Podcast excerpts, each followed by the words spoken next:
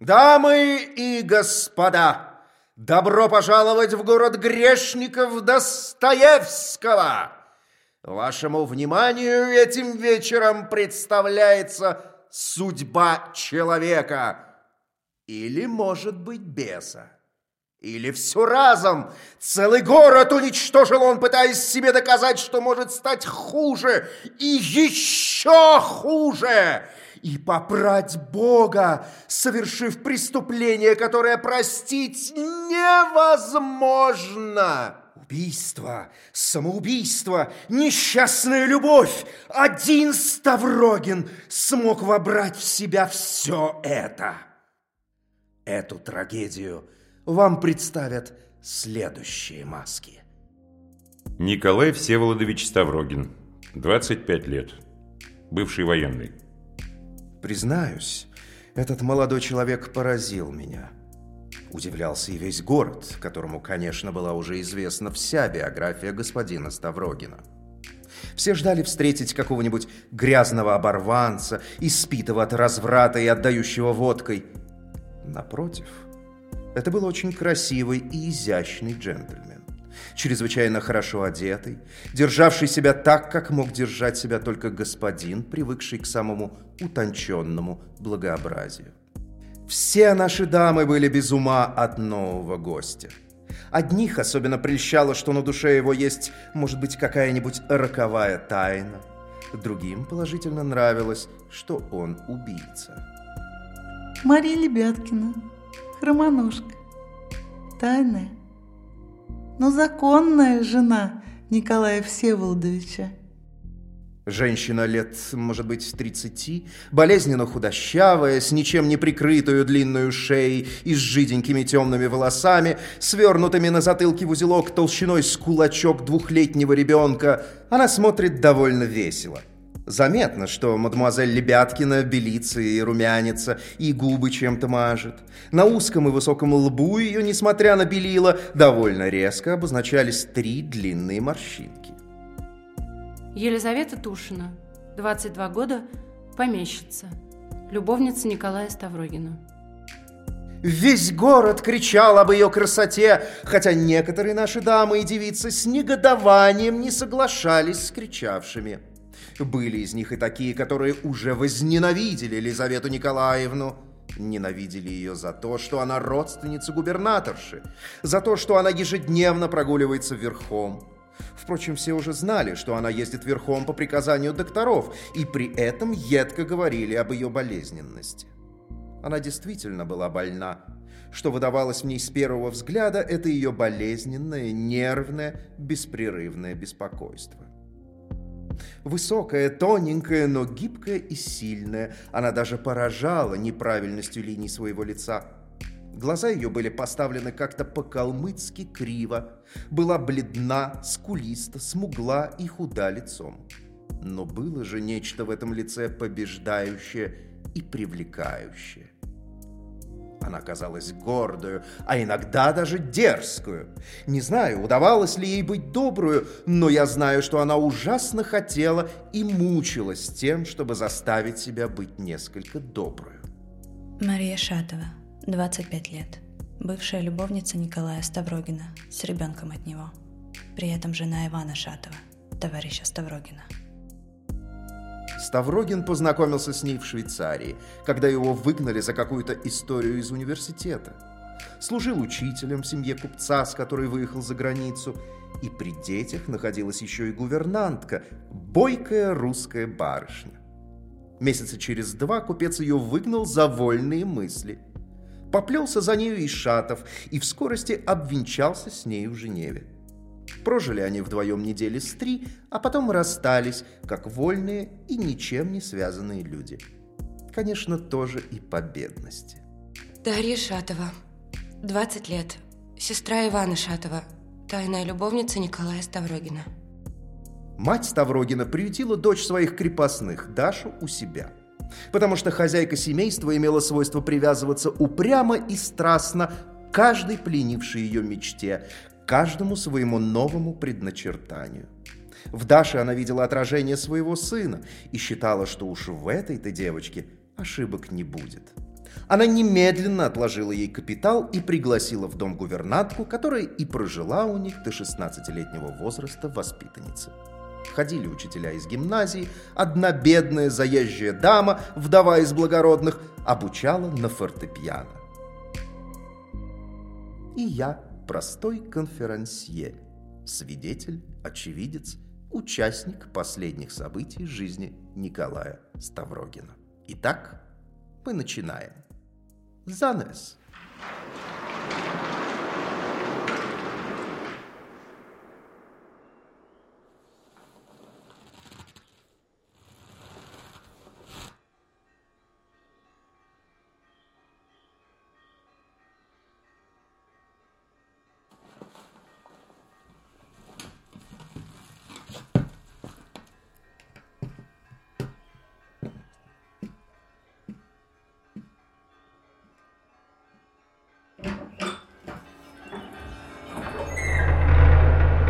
«Батюшка, примешь ли на исповедь? Грешник Николай Ставрогин явился». Не усрамись и не убойся меня, но все скажи открыто, и ты получишь прощение от Бога.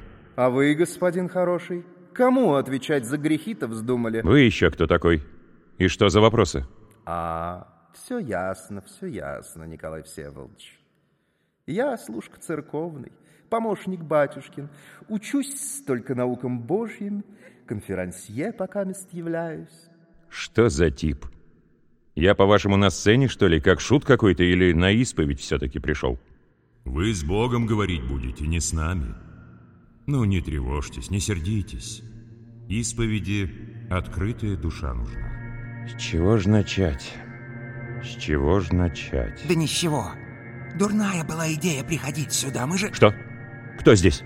Да только вы один и есть. Так что же начнем? Коли нечего сказать, так иди, откуда пришел, и дальше вязанием своим занимайся. А что, ежели нам его на дуэль вызвать? Опыт-то имеется и не дурный, а, Никола? Оскорблений мы уж-то никогда не терпели. Нет! Никакой дуэли не будет. С дуэлей-то все и началось. Всегда хотел я бросить вызов Богу, совершить преступление, до того страшное и мерзкое. Величайшее преступление. Убийство на дуэли — это разве грех? Те двое сами подставились. Вот слыхал я давеча, голодающий студент зарубил старуху-ростовщицу. Весь Петербург гремел. На каторгу мальчишку отправили. Ну, туда ему и дорога. Мой мальчик, вы глаза не отводите. Вы перед Богом. Пора во всем сознаться. С чего все началось? Я вырос без отца, но с матерью. Ни в чем я не нуждался. В 15 лет уехал в Петербургский лицей, а затем в 21 год отправился служить. А, славное это было время! Веселое, вино текло рекой. Ох, как мы покутили же тогда! Вот жизнь, она-то настоящая была. Разврат и пьянство были моими постоянными спутниками, каюсь. А затем мальчишки, эти двое. Виновен перед ними я был, я один. Вызывал на дуэль. Первого убил на повал. Спустя время второго его лишь покалечил. Правосудие меня настигло. Разжаловали в солдаты. Но кровью искупили мы свою вину. При подавлении польского восстания, ох, хорошо гульнули мы тогда. Вот крестик дали за заслуги и в офицеры возвратили. И что же было дальше? Я вернулся в Петербург, где, имея природное влияние, обрел друзей из нового круга, нигилистов. Я продолжил пить и согрешил опять. Ну что вы, мальчик, глаза-то опустили? Не может быть так, чтобы сокол стал филином. Не такой вы взяли меня в жены, Николай Всеволодович. Марья? Ты? Как? Любила я тебя. И думала, что ты устроил мою жизнь, когда во время вашей пьянки объявил, что намерен жениться. Да, я хрома и знаю, что кличут хромоножкой. Здесь моя исповедь! Откуда она здесь? На моей, моей исповеди, а, священник? Но-но, не забывайтесь. Ведите себя прилично, пугаете бедную женщину. Бог вам судья, он прям перед вами. Марья Тимофеевна, продолжайте. И брату своему была слугой, и бита была, и тайной женой закончила. За что, сокол ясный? О, вот была потеха, ну. То было после пьяного обеда. Пари на вино. Но скажешь ты, что не обеспечивали мы тебя? Долгие годы мы деньги посылали брату твоему на содержание, и бог свидетель, в постель с тобой ни разу не легли. Что за обвинения? Нет, лгу. Была еще причина. По сладострастию нравственному женился. Как шутку выдумал все это. По некрасивости, желая искалечить как-нибудь жизнь, но только как можно противнее. Сознайся, мальчик, легче будет. Всякое чрезвычайно позорное, без меры унизительное, подлое и, главное, смешное положение, в каковых мне случалось бывать в моей жизни, всегда возбуждало во мне рядом с безмерным гневом неимоверное наслаждение. Точно так же и в минуты преступлений, и в минуты опасности жизни. И находили это даже в мелочах. Да, так и есть. Мне только повод дай. Бывало и такое, что у соседа чиновника украл все деньги, что он за месяц заработал. 35 рублей. Но разве сумма достойное преступление, чтобы что-то доказать? Одного хотел. При совершении кражи упоение от сознания глубины моей подлости. Не подлость я любил. Тут рассудок мой бывал совершенно цел, но упоение мне нравилось от мучительного сознания низости — Ровно всякий раз, когда я, стоя на барьере, выжидал выстрела противника, то ощущал то же самое позорное и неистовое ощущение. Однажды чрезвычайно сильно. Сознаюсь, что часто я сам искал его, потому что оно было для меня сильнее всех в этом роде. Был и другой случай. Решил, что потерял свой перочинный ножик — Сказал хозяйке, у которой комнату снимал. Она подумала, что это дочь ее украла, и бросилась за веником, чтобы наказать. Ту же минуту я нашел пропажу на своей кровати, но промолчал специально. И наслаждался тем, как мать жестоко била дочь. Ну, не все же так печально на самом деле. Были и те, кого весьма нам осчастливить удалось. Вот, например, до безумия любила нас некто... Я? Лиза. О, вы как раз тут кстати. Конечно, о тебе, душенька, и разговор. Ну, в чем упрекнешь меня? Где здесь мой грех? Сама ты почти из-под венца сбежала по первому же зову. Да, не скрою. Поддался и я искушению страсти, но пусть кинет камень в меня тот, кто поступил бы иначе. Вы видели, как искренне я вас любила? Я все готова была отдать, да даже ради минуты вместе. И отдала. Вот дура. Вы увезли меня в свое поместье с малодушного, трусливого и слабого позволения моего жениха. Надеялась я когда-то спасти вас своей любовью, да вижу, что это невозможно. Мне мнилось, что вы заведете меня в какое-нибудь место, где живет огромный злой паук в человеческий рост. И мы там всю жизнь будем на него глядеть и его бояться. В том и пройдет наша взаимная любовь. Я я провела с вами ночь, и только тогда поняла, что вы никого кроме себя не любите. А во мне, да и во всех других, ищете будто спасение от своих грехов, но лишь на словах. На деле вы безразличны и почти бездушны. Вы сами не с собой. Да что уж, даже на исповеди вы оправдываетесь и говорите о своих мотивах другим голосом, будто и нет вас вовсе одного настоящего, а воплощены вы во множестве. В каждом из пороков – есть по своему Ставрогину. Зачем ты себя погубила? Так уродливо и так глупо. И что теперь делать? И это Ставрогин? Кровопийца Ставрогин? Как называет вас здесь одна дама, которая в вас влюблена. Слушайте, я ведь вам уже сказала, я разочла мою жизнь на один только час. И спокойно. Разочтите и вы так свою... Впрочем, вам не для чего. У вас так еще много будет разных часов и мгновений. Если бы ты знала цену моей теперешней невозможной искренности, Лиза. Если бы я только мог открыть тебе. Открыть?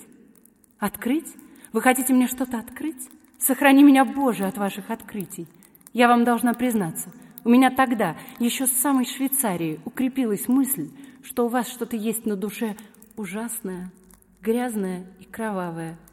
И, и в то же время такое, что ставит вас в ужасно смешном виде. Теперь я поняла. Теперь я вижу. Прощайте. Лиза! Пускай уходит. Таких нам и не надо. Другие были, есть и будут. Так и запишем. Ставрогин, уймите своих бесов, теперь уж поздно горевать. Прошу вас, продолжайте. Да, отец. Еще были у меня и друзья. Вернее, не было друзей, повелевать мне нравилось людьми.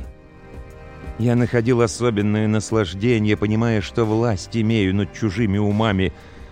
О, эти минуты! Когда тобой так восторгаются, ловят каждое слово, бредят буквально твоими идеями. Вот вам история. Мужчины прогрессивных взглядов, запутавшиеся сами в себе, организовали в нашем городе тайное общество. И я выступил для них пророком.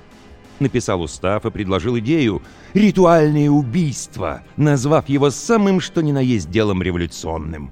Позвольте, Никола, тут вот записано «Иван Шатов, тоже член движения за ту самую революцию, о которой вы говорите».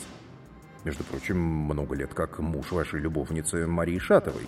И убит, как та жертва, на которую вы своих, так уж их назовем, друзей, и подтолкнули. Так не на моих же руках его кровь. Как я могу быть в ответе за... А моя? Или его? Что, Маша? И ребенок. Младенец твой. Иваном назвала. Когда я замуж вышла за Шатова, мы уехали в Европу, где сразу разошлись в разные стороны. И там я встретила тебя, Ставрогин. И когда ты вернулся в этот городок, куда мне было еще деваться, кроме как не идти за тобой? С твоим ребенком, без гроша в кармане, больная я. Довольно. Твой муж меня боготворил, как ты меня. И лишь теперь осмелилась сказать что-то иное? Я вас никогда не любил и не полюблю. Что говорю? Что я говорю? Бог свидетель. Правду. Но постойте. Был случай, был. Стрелять я отказался. Вызвал меня на дуэль мальчишка. Поставили условия, пускаем по три пули. Он первый попал в мизинец мне. Я специально в воздух. Два следующих у него все мимо. Я снова в воздух оба. И не для того, чтобы его оскорбить, я сделал так, а потому что не хотел никого убивать. К чему мне переносить то, чего никто не переносит? Напрашиваться на бремена, которых никто не может снести. Я думал, вы сами ищете бремени. Я ищу бремени? Да. Вы это видели? Да, и, и я. Это так заметно? Да. Постойте, милый. Ну что же, встаньте с колен. О, а вот и наша Даша, сестра Шатова. Всю семью ее мы взяли в оборот. Уж она-то точно не подведет нас. Оправдай. Сгинь, демон! Бес! Вы это мне? Я погублю вас, Даша! Вы? Меня? Меня никогда. Ничем вы меня не можете погубить, и сами это знаете лучше всех. Если не к вам, то я пойду в сестры милосердия, в сиделки, ходить за больными или в книгоноши Евангелие продавать. Я так решила. Я не могу быть ничьей женой. Я не того хочу. Вы все знаете. Все это ложь. Я ложь. Ангел падший. Вы очень больны. Боже, и этот человек хочет обойтись без меня. Как ты можешь меня любить? Есть. Есть еще грешок за мной. Страшный самый. Я всю жизнь перед глазами это видел. Так, пишем. Много лет назад я встретил девочку. Ей было 12 лет. Матреша. Сам не знаю, зачем. По какой-то странной своей прихоти соблазнил ее. Девочку. И впала она в глубокое отчаяние и пришла к Ставрогину, Тогда и рассказала, что считает себя самой ужасной грешницей, считает достойной смерти, потому что этим насилием Бога убила. И я возненавидел ее. Но я не испугался. О, нет. Я в ненависть сбежал от того, что потерял к себе всякое уважение. После нескольких дней болезни, вызванной потрясением от насилия, Матреша решила покончить с собой. Появившись на пороге моей комнаты, она вдруг часто закивала на меня головой, как кивают, когда очень укоряют, и вдруг подняла на меня свой маленький кулачок и начала грозить им мне с места. На ее лице было такое отчаяние, которое невозможно было видеть в лице ребенка. Она тогда вышла в чулан. Я сразу заподозрил, что будет неладное. Повеситься она хотела, я точно знал. Но вместо того, чтобы предотвратить самоубийство, стоял в своей комнате полчаса, запечатлевая в памяти все ощущения. Даже муху, которая прилетала и садилась мне на лицо, я схватил и выпустил в окно, но не шевельнул и пальцем, чтобы избежать смерти несчастного ребенка, которого сам и толкнул в петлю. Взглянув в дверную щель чулана и убедившись, что девочка мертва, я ушел играть в карты. Я знал тогда совершенно, что я низкий и подлый трус. За мою радость освобождения я более никогда не буду благодарен. Ни здесь, ни после смерти. И никогда. Вот мы и добрались до самого вашего дна, Никола. Но ежели вы думаете, что только тем и кончились ваши грехи, вот послушайте, к чему привели ваши м, бесы.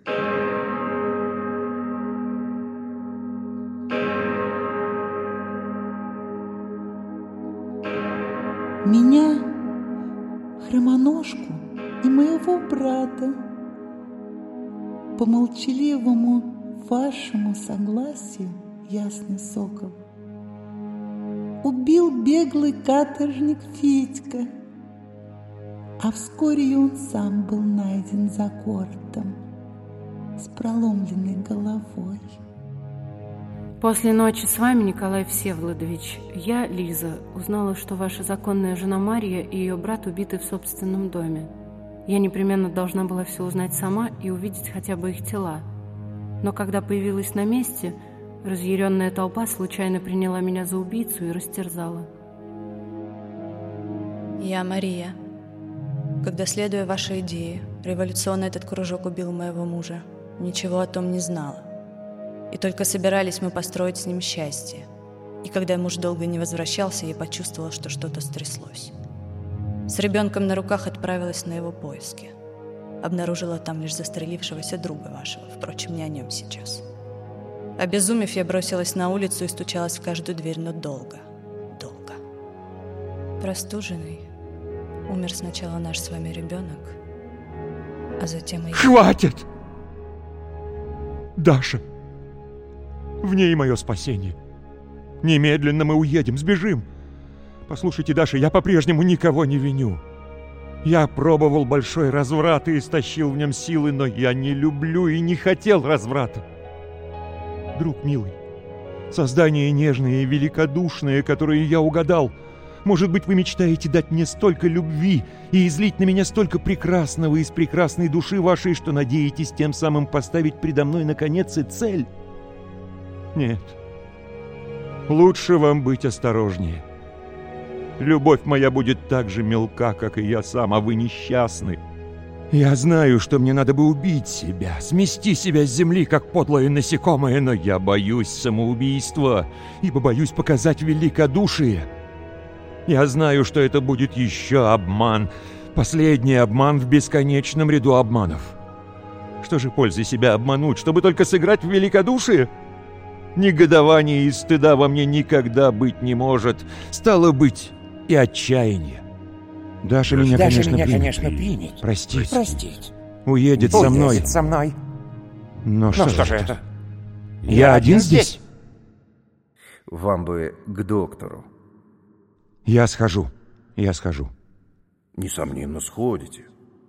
Вы так говорите утвердительно. Вы видали таких, как я, с такими видениями? Видывал, но очень редко.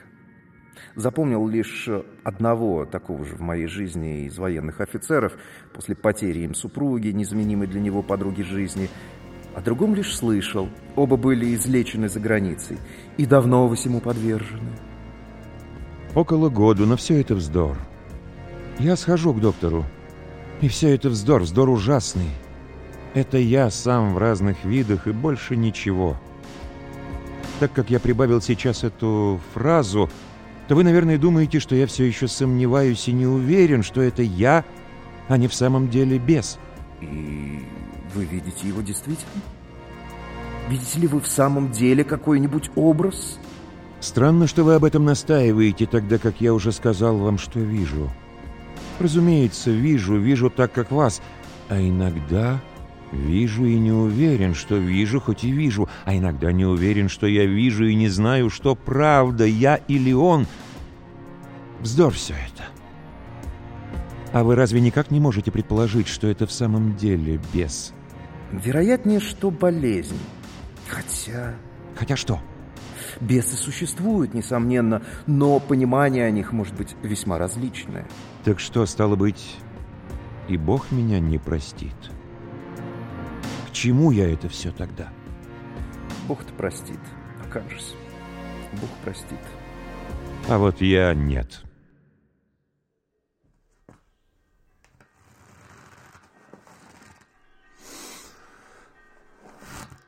Никого не винить.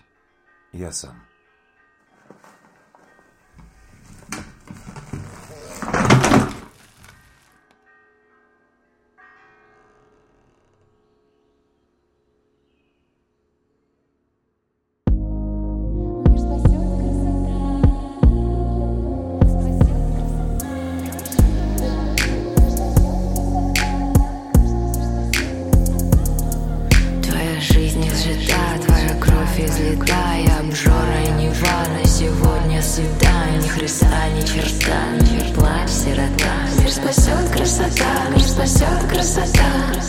Мир спасет красота,